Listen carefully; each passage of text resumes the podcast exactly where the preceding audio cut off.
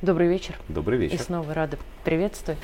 А, тема на самом деле непростая и очень спорная. Боюсь, что полетит много разного в нас, но все-таки не затронуть ее нельзя. Стало известно о том, что и было ожидаемо, что ребята, которые прошли а, СВО, будучи до этого в местах не столь отдаленных, а именно да. заключенными, а, оказались не столь перевоспитуемыми и не столь подвластными тому, чтобы их перевоспитать. И более 20 человек, ну, плюс-минус там, а, все-таки сразу после освобождения из мест понятных и выхода из СВО пошли на ряд преступлений, одно из которых очень сильно нашумело.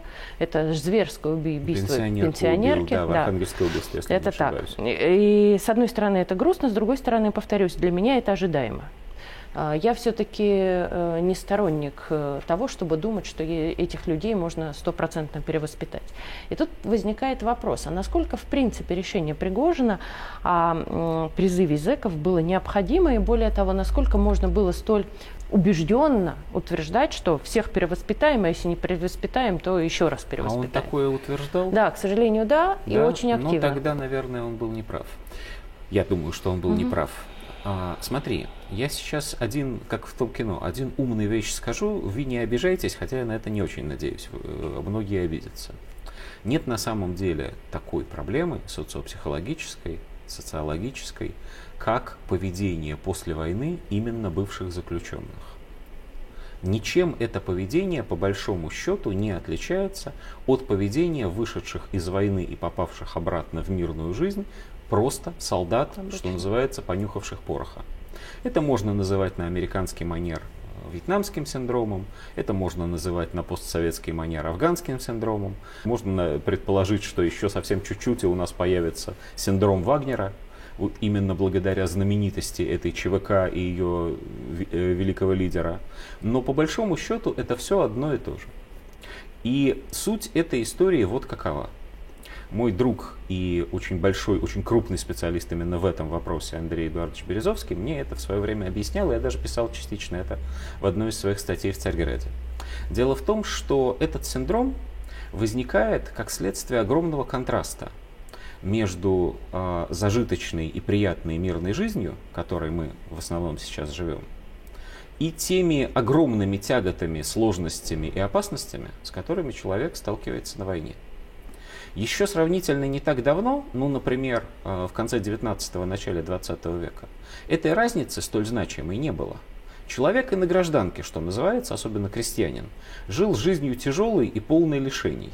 И более того, попав в армию, надев чистую красивую одежду под названием форма, перестав задумываться о хлебе насущном, потому что армия накормит, он попадал даже э, частично в лучшие условия, как же хорошо чем мы те, плохо жили. Да. Совершенно верно, чем те, которыми он жил, когда вынужден был зарабатывать себе на хлеб сам. А тут ни о чем не надо беспокоиться. Командир сказал, куда идти, командир сказал, куда стрелять. Каша вечером, значит, есть. Все прекрасно. Для очень многих, особенно Конечно. русских, это очень хороший Даже выход. во время да. еще Второй мировой войны и Великой Отечественной а для существенной части, уже далеко не для всех, но еще для существенной части наших людей, которые пошли на фронт, это выглядело именно таким образом.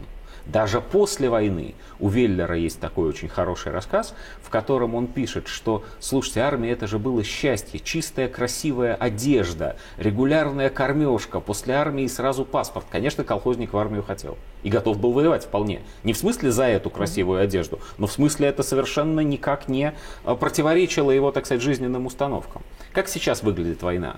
Человек, который живет по меркам своих предков очень хорошо, попадает в крайне тяжелые условия, которые ничем не отличаются, будем откровенны, от условий Второй мировой войны и Первой мировой войны. Окопы, простите, вши, грязь, нечистота, мокрые вечно портянки и, и все вот это вот. И вдобавок опасность привыкает к этой жизни, адаптируется в ней, а потом попадает назад. И вот этот контраст – да плюс еще совершеннейшее непонимание, а куда, собственно, себя в этой э, новой старой мирной жизни. Деть, куда себя приткнуть, куда себя использовать, оно порождает э, очень тяжелые психологические проблемы. Но и зачастую, возвращаясь сюда, тут, мне кажется, еще очень важная э, проблема сегодняшнего дня. Он не чувствует себя не, не, даже не героем, а зачастую он осуждает. Скорее наоборот. В том-то и дело. Нет, э, в смысле я позволю себе не согласиться. Mm. Скорее наоборот. Он некоторое время, ну там полгода, сколько они минимально проводят э, в зоне боевых действий, допустим полгода или год, ну, каждый день знал о себе, года. что он герой. Да. Ему пропаганда ну. рассказывала об этом. А сюда и он вернувшись, он почувствовал, назад, что нет.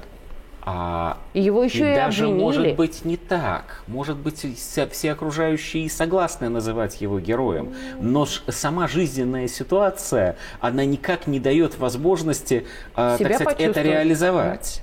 Вот. Ну, плюс, естественно, да, конечно, если это бывший заключенный, человек, однажды приступавший закон, да еще и насильственные преступления совершавшие, не дай бог, конечно, попав в ситуацию, когда вокруг него люди, с одной стороны, его не уважают, а с другой стороны, по сравнению с ним беззащитны, да, срывы возможны, и срывы будут происходить.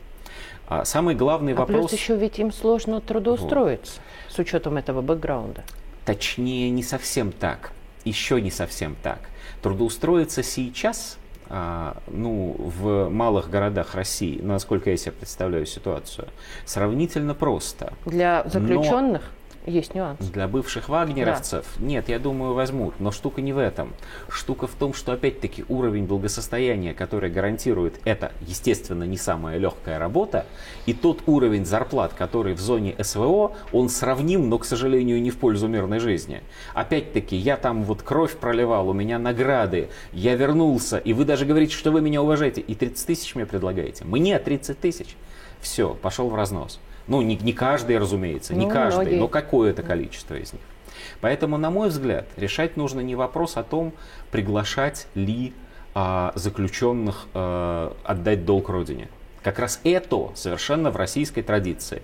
Единственное, на чем я бы настаивал, это на том, что должны быть прозрачные, известные всем нормативные документы. Кого приглашают, кого нет, что им можно, что нельзя, как списываются, или как это правильно назвать, значит, э, помилование или это, значит, э, списание или это, так сказать, всех грехов Срока, Родины, да. в какой форме. Да. Вот. Этот документ должен быть э, внятен каждому человеку, Правильно который же, захочет понимаю, его прочитать. Ну, во всяком случае, я лично такого документа и не видел, и довольно там, в общем, запинаясь об этом рассказывают. По-видимому, это все происходит как-то около закона, осторожно скажу я. Это одна история. При этом традиция есть. Ну что, у нас песня Высоцкого есть. Нынче все строка закончены, а у лагерных ворот надпись «Все ушли на фронт». И все понимают, о чем речь. Если Родина в опасности.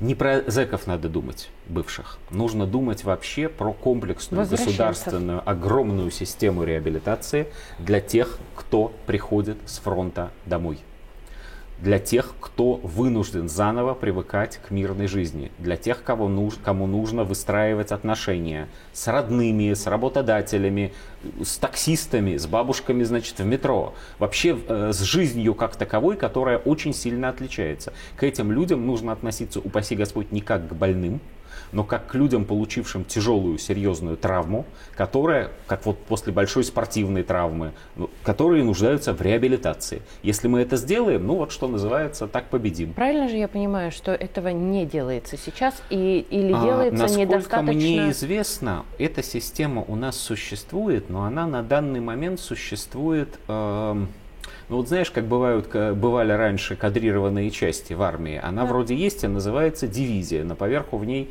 несколько десятков офицеров и военная техника стоит. Прямо в бой она не может пойти. Ее надо насытить призывниками, развернуть, что-то сделать. Вот в таком виде у нас эта система. У нас есть э, государственная система психологической помощи. Есть но по масштабам она категорически не соответствует потребностям. Ее нужно разворачивать, ее нужно разворачивать силами региона, регионов, силами губернаторов. А почему это не делается? Ее, я не убежден, что это не делается, но опять-таки нету внятной, написанной, подписанной президентом или председателем правительства государственной программы. В высказывании президента вот в феврале, когда было послание, кстати говоря, эта мысль, ну скажем так, промелькнула, она там была. Ее вполне можно оформить сейчас бюрократически, как указ или поручение президента, и начать исполнять. В этом я не считаю абсолютно, что президент там не в курсе.